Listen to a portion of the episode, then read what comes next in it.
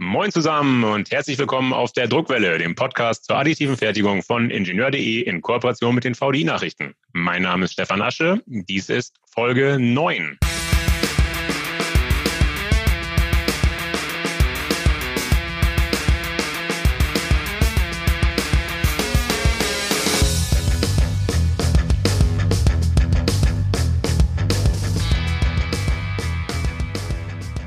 In der heutigen Folge geht es um das sogenannte Post-Processing, also das Nachbearbeiten von gedruckten Bauteilen. Das ist ein häufig vernachlässigter, aber immer wichtiger werdender Prozessschritt in der additiven Fertigungskette. Denn, sind wir doch mal ehrlich, kaum ein Teil, was gerade aus dem Drucker kommt, ist sofort einsatzfähig. Je nach Druckverfahren und späterer Bauteilverwendung müssen beispielsweise Stützstrukturen abgesägt, Pulverreste entfernt, Oberflächen geglättet, poliert und oder eingefärbt werden.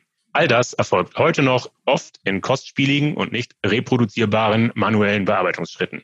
Zu den Firmen, die diese Situation auf breiter Front verbessern wollen, zählt die Rösler Group, ein Spezialist für Oberflächentechnik mit Hauptsitz im bayerischen Untermerzbach.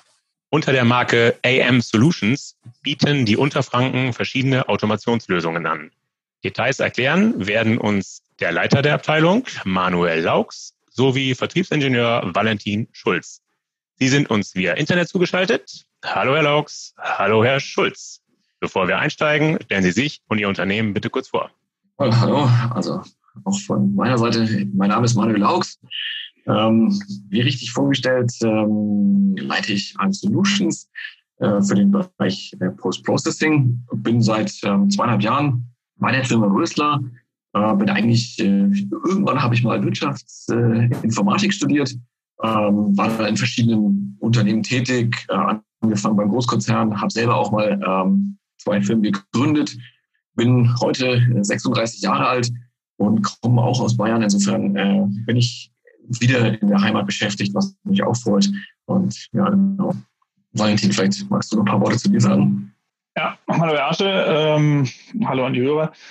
Äh, mein Name ist Valentin Schulz, ich bin 40 Jahre alt, bin auch im Fränkischen beheimatet, komme aus Coburg. Ähm, gelernter Industriemechaniker, studierter Wirtschaftsingenieur, auch die ein oder andere berufliche Station hinter mir, bin jetzt seit ein paar Jahren bei Rösler, habe ursprünglich mal in der Strahltechnik angefangen. Und seit wir ARM Solutions gegründet haben, äh, befasse ich mich eigentlich mit der additiven Fertigung. Das heißt, ich konzentriere mich seit ein paar Jahren wirklich nur noch um die Belange ähm, zum Finishen von additiv gefertigten Bauteilen.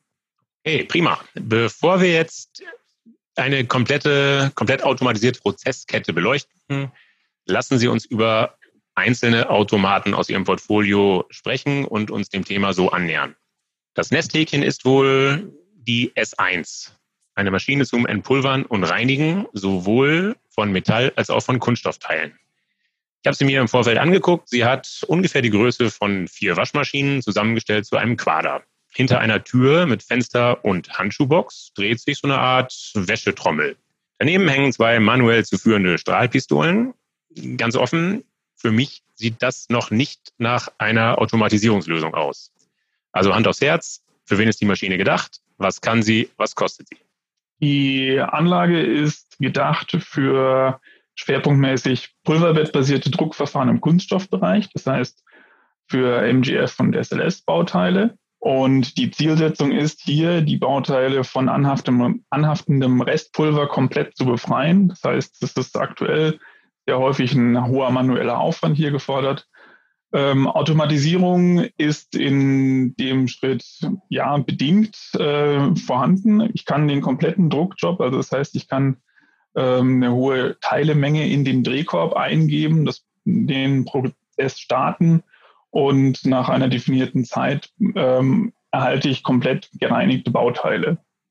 Ähm, das heißt, ich habe nicht jedes Bauteil einzeln in der Hand, sondern kann hier wirklich chargenweise ähm, bearbeiten. Manuelle Eingabe ist noch erforderlich, aber der Prozess an sich läuft eben komplett über die ähm, Steuerung überwacht, automatisiert ab. Das gilt sowohl für Metall als auch für Kunststoffteile. Das heißt, ich schmeiße das Metallteil gegebenenfalls mitsamt Bauplatte und Stützstrukturen in die Waschtrommel. Das gilt für Kunststoffteile, weil ich hier eben genau die Thematik im Metallbereich nicht habe. Das heißt, ich habe ähm, keine massive ähm, Bauplatte, sondern ich habe ähm, in Pulver, noch in Restpulver eingehüllte Bauteile.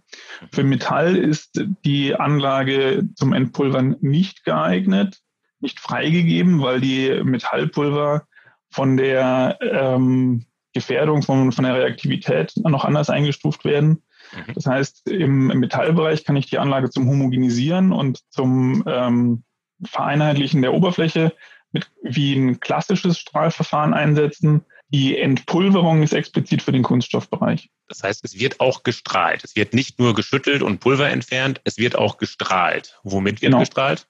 Ähm, in der Anlage ist das ein Injektorstrahlverfahren, wird mit klassischerweise Glasperle gestrahlt. Das heißt, ein sphärisches ähm, Strahlmedium wird auf jeden Fall verwendet. Es können auch ähm, Kunststoffstrahlmittel verwendet werden. Wir haben einige Kunden, die mit ähm, unterschiedlichen Kunststoffstrahlmitteln arbeiten und damit auch sehr gute Ergebnisse erzielen. Äh, es gibt noch diverse andere Strahlmittel, die ähm, anwendungsspezifisch dann aber freigegeben werden müssten. Wie werden da die Prozessparameter und das richtige Strahlmittel, wie wird das aus, gewählt. Je nachdem, was für ein Strahlmittel ich nehme, ob Glasperlen, Kunststoffperlen, was auch immer. Und mit wie, mit, je nachdem, mit wie viel Druck ich auf das Bauteil schieße, können doch Bauteilbeschädigungen entstehen. Wie verhindern Sie das?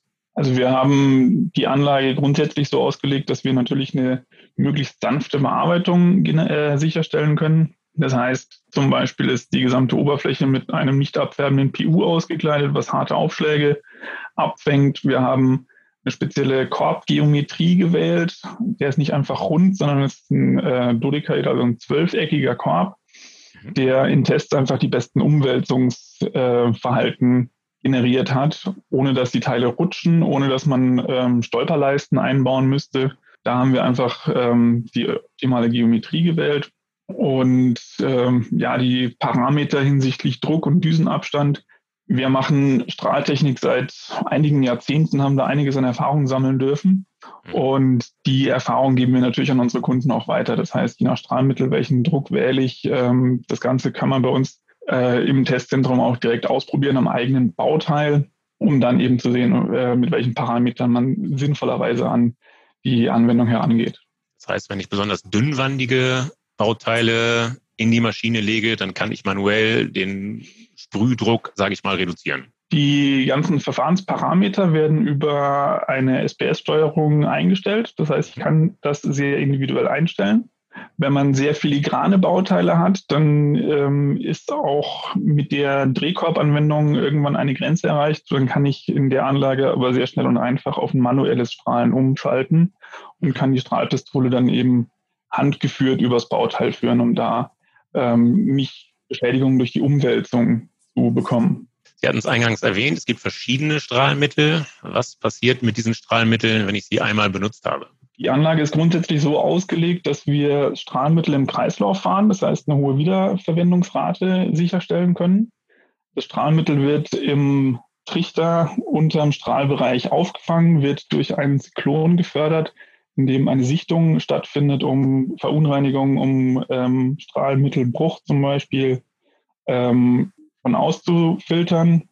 Dann wird komplett 100 Prozent dessen, was hier anfällt, durch ein, äh, durch ein Sieb gefördert, mhm. in dem dann das Druckpulver ausgesiebt wird und nur Strahlmittel mit einer ähm, Gutkörnung ausgefiltert wird und in den Strahlmittelvorratsbehälter gefördert wird mit dem dann wieder gestrahlt werden kann.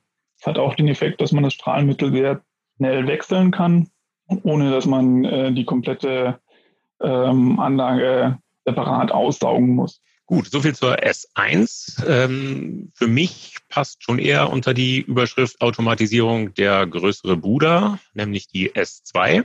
Sie ist, wenn ich richtig informiert bin, allerdings nur für Kunststoffteile, die mittels Lasersintern oder mittels Multijet Fusion entstanden sind. Schreiben Sie uns doch bitte, wie die Maschine bedient wird, beziehungsweise was sie von alleine zu leisten vermag. Genau, also die S2 haben wir letztes Jahr auf der Forex vorgestellt. Ähm, war damals quasi für uns noch ein Technologieträger. Wir wollten eben mal zeigen, wie, wie stark man auch äh, nachbearbeiten verketten kann. Die S2 hat äh, zwei Prozessschritte, äh, verbunden. Was eigentlich alle Anlagen bei uns auszeichnet, ist, dass sie immer eine SPS haben und ich Programme vorwählen kann. Also dieser, dieses, die, Ihre Frage zum Thema, wo kommt die Automatisierung her? Also ein Teil der Automatisierung liegt auch darin, dass ich eben äh, Prozessparameter quasi vorprogrammieren kann, bestimmte Vorprogramme vorbelegen äh, kann und die dann immer wieder wiederholgenau abfahren kann. Bei der S2 waren die zwei Schritte, die wir, ähm, die zwei Prozessschritte, die, die wir uns angeguckt haben, einmal das Auspacken. Also ich habe ja ähm, im pulverbettbasierten Druckverfahren immer den Pulverkuchen, in dem die Teile dann eingebettet sind. Und ähm, da ist immer, da besteht natürlich ein Interesse daran, ähm, das noch wiederverwendbare Druckpulver zurückzugewinnen, gleichzeitig vereinzelte Bauteile zu haben und diese vereinzelten Bauteile dann eben sauber zu strahlen, also das noch anhaftende Pulver zu entfernen. Das wäre jetzt, wie wir, wie wir gerade bei der S1 gehört haben, ist eine ähnliche Anwendung eigentlich, also oder mehr oder weniger dieselbe. Ich habe die Teile, die noch Pulver haben und die müssen dann auch sauber gestrahlt werden. Bei der S2 war die große Herausforderung im, im ersten Schritt, will ich das Druckpulver rückgewinnen. Sprich, ich muss Verunreinigungen auf alle Fälle vermeiden. Da darf kein Korn Strahlpulver reinkommen. Ähm, da muss ich, da darf also kein Abrieb von irgendeinem Bauteil, kein Abrieb von der Maschine, wenn es irgendwelche beweglichen Teile sind. Da ist darauf zu achten, dass wir ähm, wirklich nur das reine Pulver zurückgewinnen, weil das im Zweifel dem Druckprozess zurückgeführt wird und dann negativen Einfluss auf das Druckergebnis hätte, wenn wir dort irgendwelche Verunreinigungen einbringen würden. Der zweite Schritt ist dann alles, äh, alles, was im zweiten Schritt passiert, ist verlorenes Pulver. Also was da noch abgereinigt wird, kann man nicht recyceln, das ist verloren. Die, die Automatisierung besteht eben darin, dass diese zwei Schritte komplett automatisiert in einer Maschine kombiniert wurden. Also ich habe vorne den, den, den Pulverkuchen eingegeben und habe hinten vereinzelte saubere Bauteile rausbekommen und in einem sag mal, einem, an der Seite konnte ich dann noch, kann ich dann oder konnte ich dort noch ähm, das äh, recycelfähige Druckpulver entnehmen und den Druckprozess wieder zuführen. Gut, dann dritter, drittes Mitglied der S-Familie ist die S3. Ähm, sie kann wuchtige Bauteile sowohl als Kunststoff als auch aus Metall nachbearbeiten. Alles, was in einen Würfel mit einer Kantenlänge von 60 Zentimeter passt, passt auch in die Maschine. Es passen sogar besonders gewichtige Teile in die Maschine, die können von oben per Kran zugeführt werden. Angeblich entfernt die S3 Stützstrukturen automatisch, also im Metallbereich. Kann ich mir schwerlich vorstellen. Wie soll das funktionieren? Per Nassstrahlen und das soll dann auch noch schonend sein? Woher weiß die S3, was Stützstruktur ist und was Bauteil? Valentin, magst du vielleicht ähm, das Thema beantworten? Ich denke, das ist eher dein Spezialbereich. Also bei der S3 handelt es sich äh, ja korrekterweise um einen Nassstrahlen.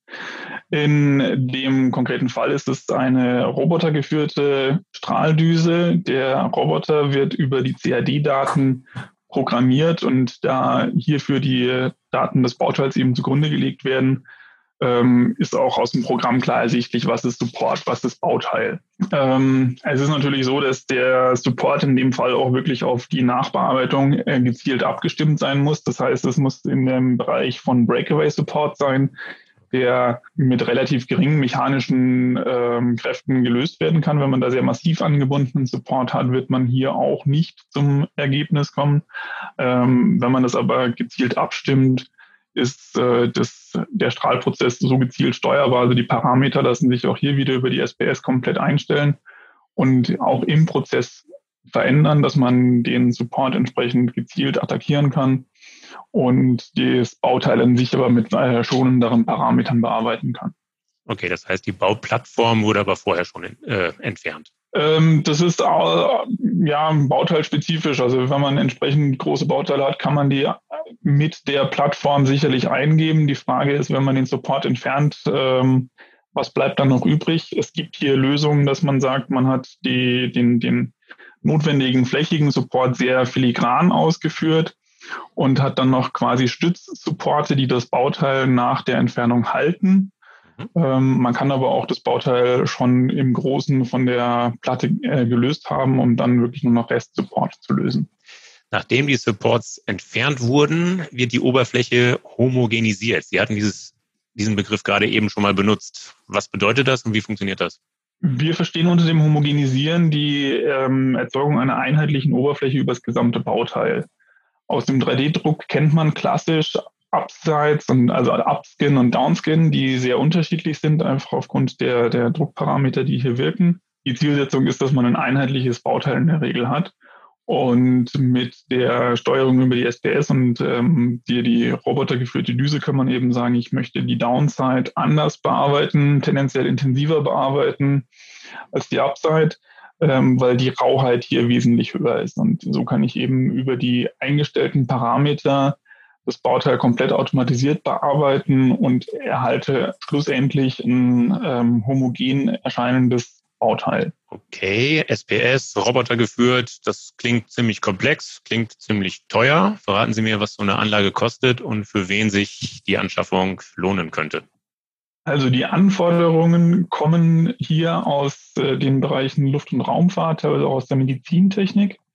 Ähm, in den Bereichen ist diese Technologie auch klassisch schon häufig im Einsatz und äh, sind hier klare Projekte Anlagen. Das heißt, die werden kundenspezifisch aufgebaut und konfiguriert. Ähm, wir liegen hier allerdings auch in einer Preiskategorie um die 290, 300.000 Euro. Gut, jetzt haben wir die Bauteile gereinigt, wir haben die Stützstrukturen entfernt. Wer jetzt denkt, damit wäre das Produktportfolio von AM Solutions beschrieben, der irrt gewaltig. Zum Beispiel gibt es da noch die M-Familie. Die dient vor allem dem Oberflächenfinish, und zwar sowohl von Kunststoff als auch von Metallteilen. Meine Frage dazu, wie soll das gehen? Wie kann eine Maschine Kunststoff und Metall die Oberfläche finishen? Wie geht das? Lassen wir uns anfangen mit der M1. Mit welchen genau. Medien werden die Bauteile in der Maschine bearbeitet? Genau, also die, die M1 ist unser, ich, in dem Bereich unser Einstiegsmodell, ähm, das günstigste Modell. Ähm, vom Grundprinzip funktionieren die alle, ich würde mal sagen, ähnlich. Ich habe ein äh, Schleifmedium, in dem Fall ist es ein Schleifkörper und meist noch ein Additiv und habe dann eben, ich erzeuge durch Vibration eine Relativbewegung zwischen Schleifkörper und Bauteil und habe dadurch einen Abtrag an der, ähm, an der Oberfläche. Jetzt ähm, kann ich, also der Maschine an sich ist erstmal egal, ob das Bauteil aus Kunststoff oder Metall ist.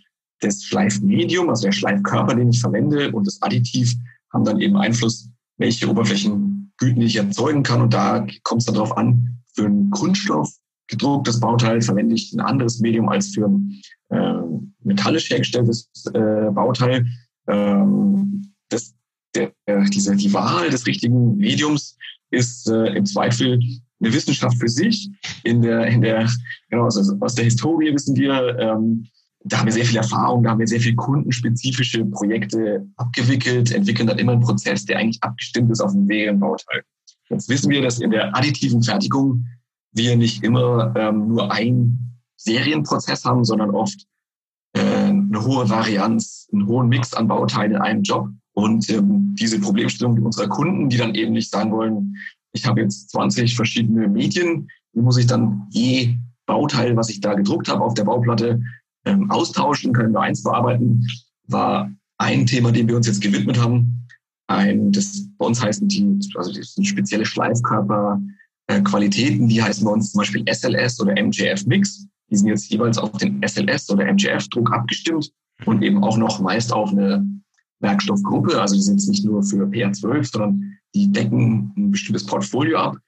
Diese Mix äh, Schleifkörper sind ähm, eine 80-Prozent-Lösung. Damit ähm, kann ich, äh, erziele ich sehr gute Ergebnisse, äh, wenn ich eine hohe Varianz habe. Damit werden wir halt zum Beispiel einem Dienstleister gerecht, der jetzt äh, einfach nicht weiß, was, was jeden Tag da gedruckt an Bauteilen kommt.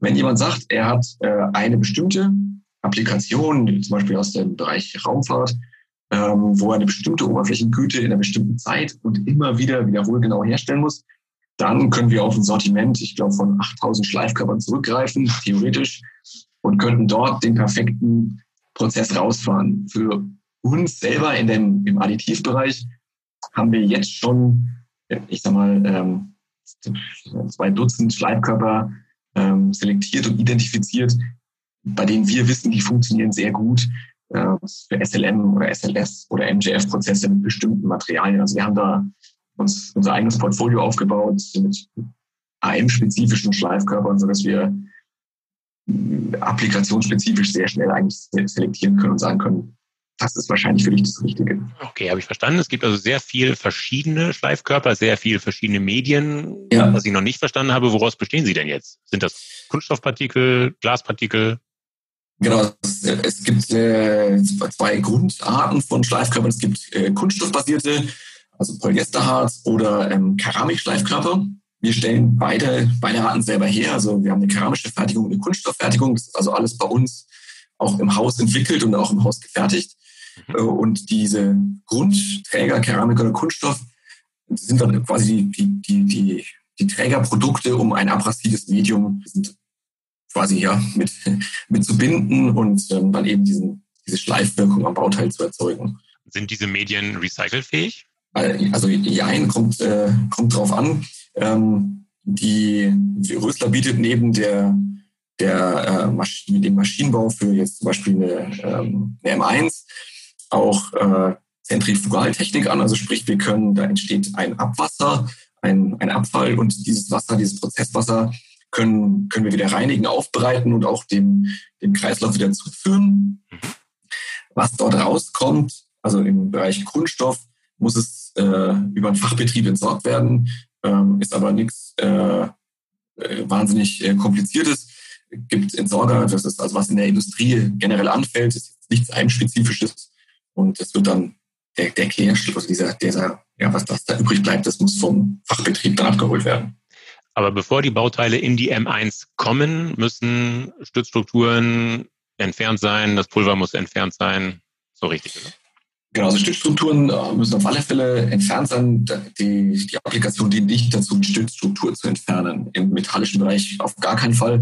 Mhm. Im Kunststoffbereich würden wahrscheinlich Stützstrukturen wegbrechen. Ähm, wenn wir jetzt zum Beispiel von einem Polyjet-Teil, die würden abgerieben werden, das wär, ist aber nicht definiert. Also das ist nicht die Applikation, die wir ähm, da ähm, haben wollen. Mhm. Äh, was Restpulver angeht, äh, Restpulver wird auch durch den Prozess entfernt. Deswegen sollten die Teile aber trotzdem vorher pulverfrei sein, weil wir wollen ja keine, im speziellen metallischen Bereich, keine Pulververschleppung haben. Also wir wollen nicht das Titanpulver dann irgendwie im Wasser haben und dann irgendwie den Nachprozess verschleppen, hat einen Einfluss auf, äh, auf die Umwelt, aber auch vielleicht auf das Bauteil, auf die Ergebnisse dann. Insofern, ja, sollte entfernt sein. Ja, wir würden es im Prozess runternehmen, ist aber eigentlich nicht gewünscht. Okay, so viel zur M1. Es gibt noch zwei größere Geschwister, die M2 und die M3. Ja. Schildern Sie es kurz, was können die, was die M1 nicht kann? Ähm, also die, die Grundtechnologie äh, ist wieder die Relativbewegung. Ähm, M2 und M3 sind ähm, spezifische Anlagen. Die M2, um mit der anzufangen, ähm, ist auf äh, ist eine Chargen, ist ein Chargenbearbeitungsbetrieb für kleine Bauteile. Sprich, ich habe ähm, habe eine gewisse Kleinserie im einen Bereich, wo ich wo das Thema äh, Taktung oder Prozesszeit auch äh, relevant ist. Die M2 ist von der Bearbeitungsintensität den Faktor ungefähr 10 höher als eine M1, um mal so eine Zahl zu geben. Mhm. Durch diese Intensität ist sie vielleicht auch für ganz filigrane Bauteile nicht geeignet. Wir sehen hier ähm, aus dem Medizintechnikbereich Anwendungen, sowohl im metallischen als auch im Kunststoffbereich. Ähm, also ich sage mal Implantate, wo es zeitkritisch ist, dass die möglichst schnell gefinisht werden, weil sie patientenspezifisch hergestellt wurden. Dort haben wir schon ähm, Studie gesehen und dann also auch dann eine Umsetzung. Oder ich glaube, Ohrpassstücke hatten wir auch schon, also Kleinserien mit Bauteilen, die kein, die nicht riesig sind, ähm, wo ich aber eben eine gewisse Stückzahl habe und vielleicht der Faktor Zeit äh, interessant ist. Und die M2 lässt sich sehr schön vollautomatisieren. Also da muss man nichts händisch eingeben oder ausnehmen, sondern das kann ich äh, vollautomatisieren. Dazu kommen wir noch zur Vollautomatisierung. Mhm. Verraten Sie mir, was kosten die Maschinen? Ähm, also die M2 liegt so bei, es, es, kommt eben auf den Automatisierungsgrad und die Ausstattung liegt so, ich sag mal, in der Basisvariante um die 150.000 Euro. Mhm. Die M3 liegt ähnlich. Ähm, Basisvariante so um die 160. Die M3 hat, ähm, ist deswegen so interessant, die hat ein recht cooles Feature. Hier kann ich eben sehr komplexe Geometrien, die auch einen Hinterschnitt haben. Oder eben, äh, ich sag mal, wie eine, ja, ein Endrohr ja, oder ein Krümmer, ein Vergaser, also Teile, die eigentlich ähm, ja, einen, in Anführungsstrichen Innenkanale haben, der einen bestimmten Durchmesser besitzen muss. Also das kann jetzt nicht 0,5 Millimeter sein, aber ähm, muss auch nicht 20 Zentimeter sein. Ähm, also ich sag mal, wenn man sich ein Endrohr vorstellt, sowas wäre eine Applikation, das will ich innen bearbeiten. Ähm, dann geht es mit der M3, was in der klassischen Bearbeitung, in der Innenbearbeitung eigentlich nicht stattfindet. Da ist die M3 der Spezialist und ähm, das kann man eben ausbauen, um dann auch, ich sag mal, sehr, sehr komplexe Geometrien bearbeiten zu können. Verraten Sie mir ganz kurz, wie funktioniert das, die Innenbearbeitung? Normalerweise, äh, wenn ich eine, eine schöpfende Geometrie habe oder einen Hinterschnitt, dann füllt die sich mit Schleifkörpern. Genau. Und ähm, der, der, das, der, das gedruckte Werkstück ähm, und die Schleifkörper, die im Werkstück drin liegen, die schwingen in derselben Frequenz und dadurch habe ich keinen Abdraht mehr ähm, im Innenbereich. Genau. Bei der M3 ist das Werkstück aufgespannt und schwingt ah, in derselben Frequenz wie, der, wie, wie die Maschine. Und dadurch bewegen sich wieder Schleifkörper durch das Werkstück und ich habe eben auch in Hinterschnitten oder in Durchgängen äh, eine Bearbeitung. Okay, jetzt haben wir viel auch über die Prozessmedien gesprochen, aber noch nicht über die Preise. Verraten Sie mir. Ja. Ähm, zu den Medien. Ähm, also variiert, klar, Kunststoff, Keramik. Wir haben verschiedenste Geometrien, also auch die, die Geometrie ist äh, interessant und hat Einfluss auf den Preis. Ein Schleifkörper kostet ähm, 2 bis 20 Euro das Kilogramm. Im Mittelwert würde ich sagen 5 Euro das Kilogramm. Okay, gut. Nun haben wir Maschinen vorgestellt, die entpulvern, die reinigen und Oberflächen finishen. Und zwar sowohl im Kunststoff als auch im Metallbereich. Damit ist doch jetzt eigentlich alles abgedeckt, was das Herz des Druckerbetreibers erfreut. Trotzdem bieten sie im Rahmen von Kooperationen mit anderen Firmen etliche weitere Maschinen an. Warum ist das so? Also ein Beispiel ist die Kooperation mit Post-Process Technologies aus den USA. Die Amerikaner haben sich auf Kunststoffteile spezialisiert, sie entfernen Stützstrukturen und finnischen Oberflächen. Was können die, was sie nicht können? Ja, also wir haben verschiedene Partnerschaften. Ähm, Post-Process ist eine von, von unseren Partnerschaften. Ähm, Post-Process hat äh, sehr spannende und sehr coole Applikationen entwickelt, ähm, die wir selber nicht im Portfolio haben, die wir aber äh, als sehr wichtig erachten und wo wir sagen, da macht eine Kooperation Sinn wie Sie gesagt haben, ist eine US-amerikanische Firma, ähm, hatte hier in Europa bis dato eben kein, keine, kein, ja, kein Footprint, keine Verbreitung. Wir haben äh, gesagt, das macht Sinn, hier zu kooperieren, um auch Europa ähm, mit diesen Lösungen, ähm, ja, diese Lösung bereitstellen zu können. Also ein Beispiel wäre jetzt zum Beispiel äh, im Bereich Polyjet Support Removal oder SLR Resin Removal. Ähm, das sind Applikationen, die wir als Arm Solutions oder als Rösler nicht entwickelt haben und auch keinen Fokus haben, sie zu entwickeln. Okay. Und Post-Process Technologies hat hier äh, Lösungen, die sehr, sehr gut funktionieren, die auch beim Kunden sehr gut ankommen.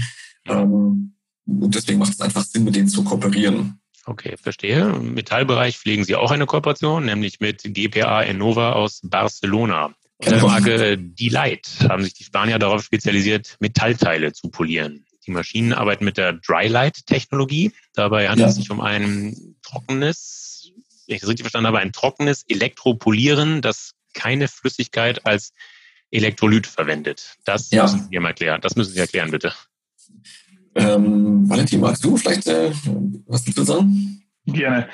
Also das klassische Elektropolieren arbeitet ja mit äh, flüssigen Säuren, mhm. ähm, was im konkreten Effekt ähm, sich dadurch auszeichnet, dass bei einer Rauheit sowohl Zähler und Spitze kontaktiert wird und auch entsprechend Darmtrag stattfinden kann. Ja.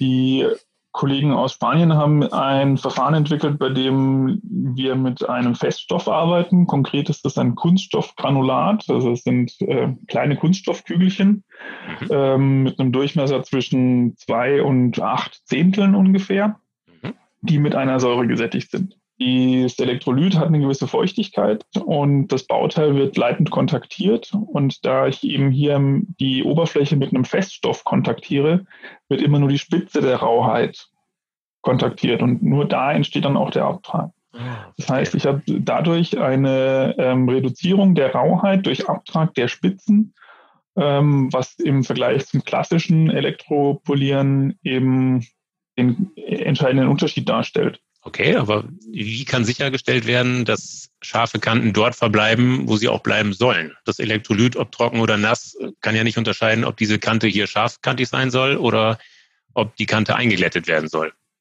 Bei dem Verfahren handelt es sich um ein rein auf Stromfluss basierendem Verfahren. Also die Säure hat einen gewissen leitenden Anteil und ähm, fördert den Ionenaustrag, aber ich habe keinen mechanischen Effekt aufs Bauteil.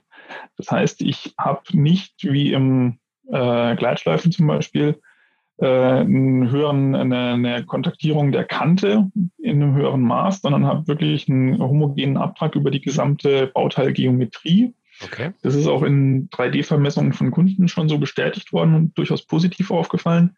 Wenn ich natürlich in den molekularen Bereich schaue, dann habe ich auch an der Kante einen gewissen Abtrag, aber die äh, Verrundung und der Abtrag ist im Verhältnis zu eigentlich allen anderen Verfahren extrem gering. Okay, verraten Sie uns, was die D-Light-Maschinen kosten. Wir haben bei der D-Light ähm, kleine Kompaktanlagen, die bei 17.000, 18.000 Euro ungefähr anfangen. Und es gibt aber auch schon eine Großserienapplikation. Das ist die D-Light 10.000. Das ist ein klares Projektgeschäft, das in den siebenstelligen Bereich reicht. Okay, es gibt auch ein deutsches Unternehmen, das sich auf das Polieren von Metallteilen spezialisiert hat. Das ist Hirtenberger. Die haben das sogenannte Hirtisierungsverfahren entwickelt. Warum haben Sie mit denen keine Kooperation?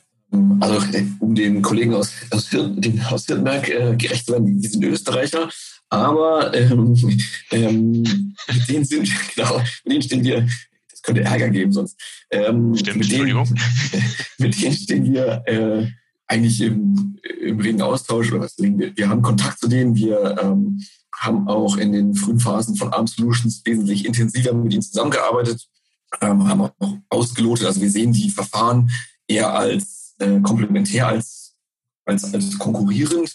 Ähm, wir haben bestimmte Kunden, für die das interessant ist und da ähm, gibt es dann meistens ein Projekt zusammen mit der Firma Hirtenberg, heute Arena, ähm, wo wir dann quasi kundenspezifisch uns angucken, was macht für den Kunden Sinn, wie die, die äh, Arena-Anlagen ähm, sind auch, sag ich mal, in sich selber, die sind schon so komplex, das ist nichts, was wir als Arm Solutions ähm, jetzt irgendwie in irgendeiner Form verkaufen, produzieren oder weiterentwickeln könnten. Das wollen wir gar nicht, sondern das ist wirklich eine reine Partnerschaft.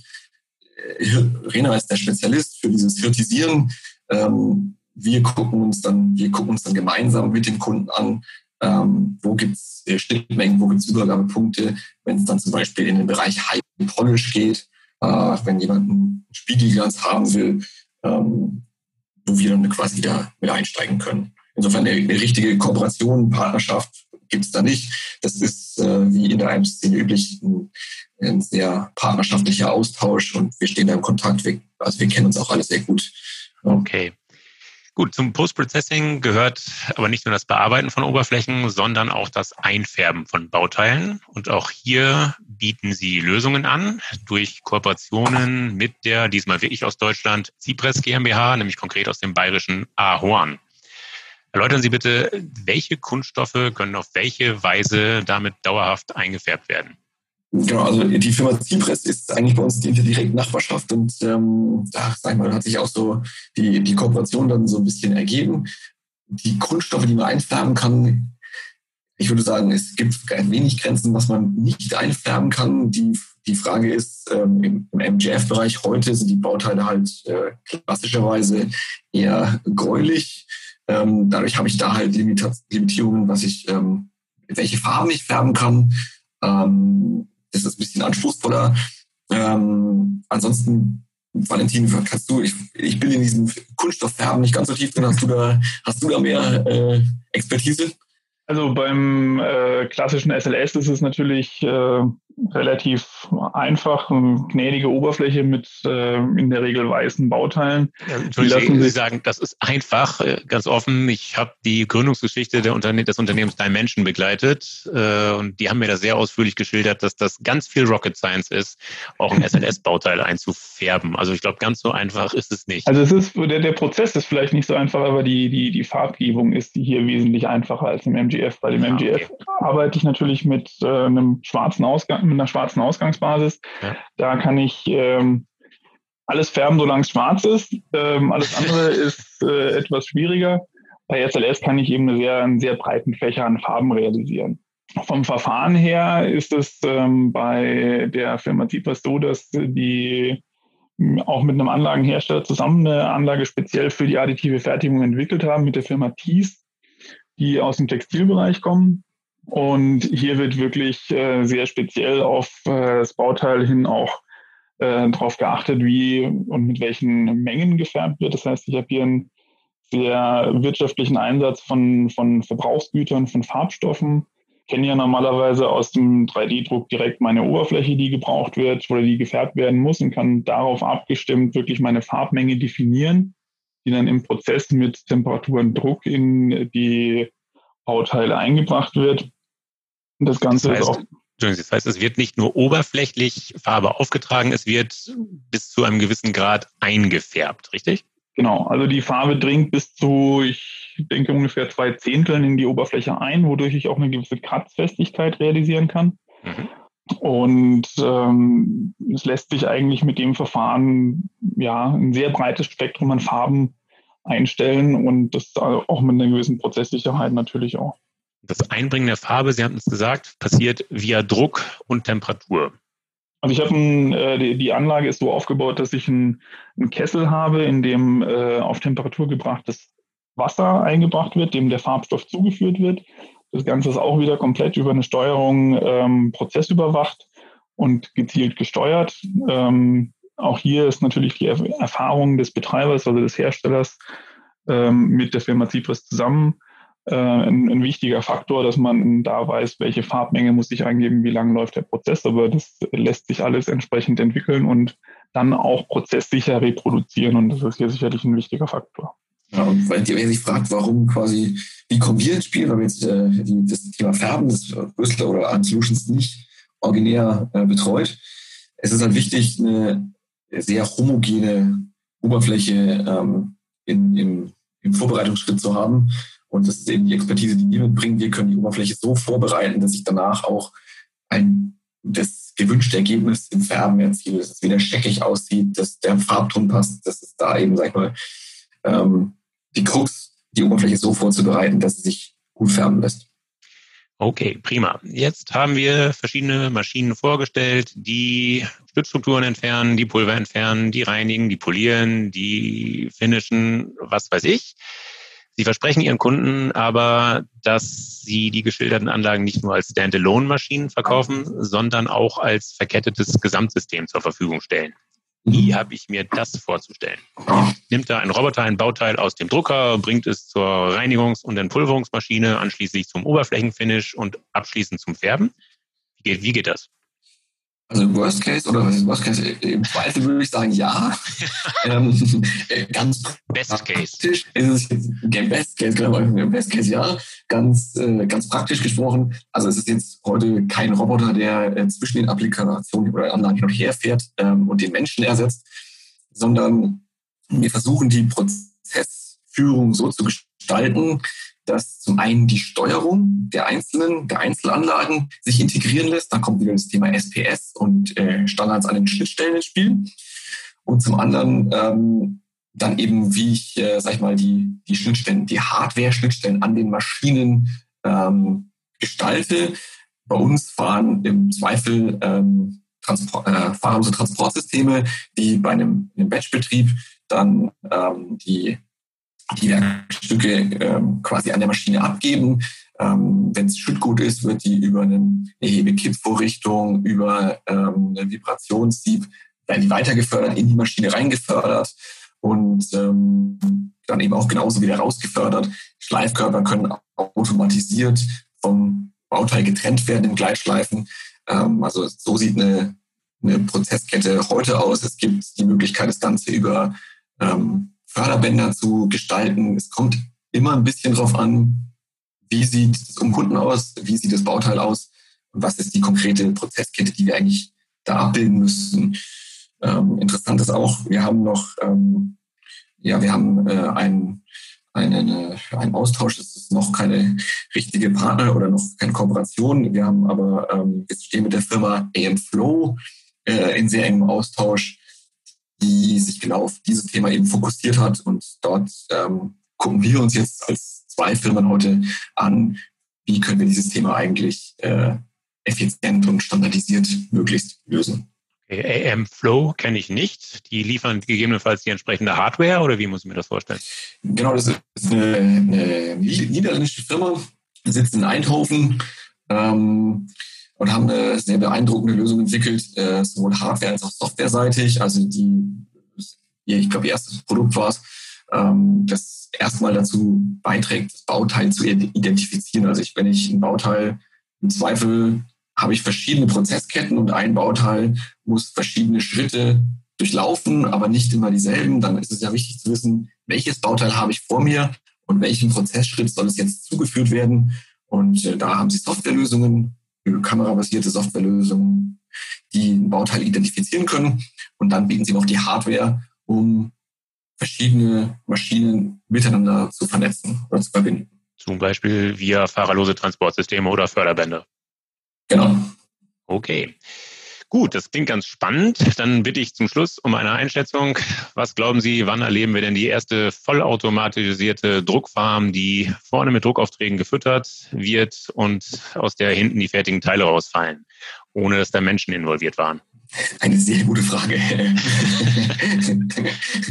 ähm, also ich glaube, dass der Faktor Mensch heute äh, noch ein wichtiger, noch ein wichtiger Faktor ist und das den, wir den komplett wegrationalisieren, sehe ich nicht innerhalb der nächsten zwei bis fünf Jahre. Ich denke, dass wir solche Installationen prototypisch ähm, sehen werden.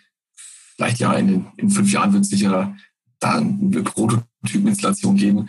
Ich glaube aber, dass, das, da, dass da die Rahmenbedingungen schon sehr limitiert oder sehr, sehr stark äh, abstrahiert werden müssen, damit sowas funktioniert. Ich sage, ich persönlich, ist meine persönliche Meinung, denke eher äh, im Horizont fünf bis zehn Jahren, dass das Standard ist, dass man Lights Out Factory hat. Ich bin sehr gespannt, ob das so kommt. Herr Laux, Herr Schulz, herzlichen Dank für die Einschätzung. Vielen Dank für das nette Gespräch. Liebe Hörer, das war sie, die Folge 9. Ich hoffe, dass sie Ihnen gefallen hat. Dann empfehlen Sie uns gerne weiter. Sie finden die Druckwelle überall dort, wo es gute Podcasts gibt, also etwa auf Podigy, Spotify, iTunes, Google Podcast, Amazon Music Podcast und natürlich, last but not least, auf ingenieur.de. Wenn Sie Kritik äußern oder Anregungen geben wollen, dann freue ich mich auf Ihre Zuschriften. Sie erreichen mich unter der E-Mail-Adresse druckwelle.ingenieur.de. Sollten Sie auch an Technikthemen abseits des 3D-Drucks interessiert sein, empfehle ich Ihnen die VDI-Nachrichten. Wenn Sie mal kostenlos reinlesen wollen, schauen Sie doch einfach mal unter www.vdi-nachrichten.com slash lesen. Dort warten acht kostenlose E-Paper-Ausgaben auf Sie. So, das war's für heute. Bleibt mir noch zu sagen, auf Wiederhören, munter bleiben und tschüss.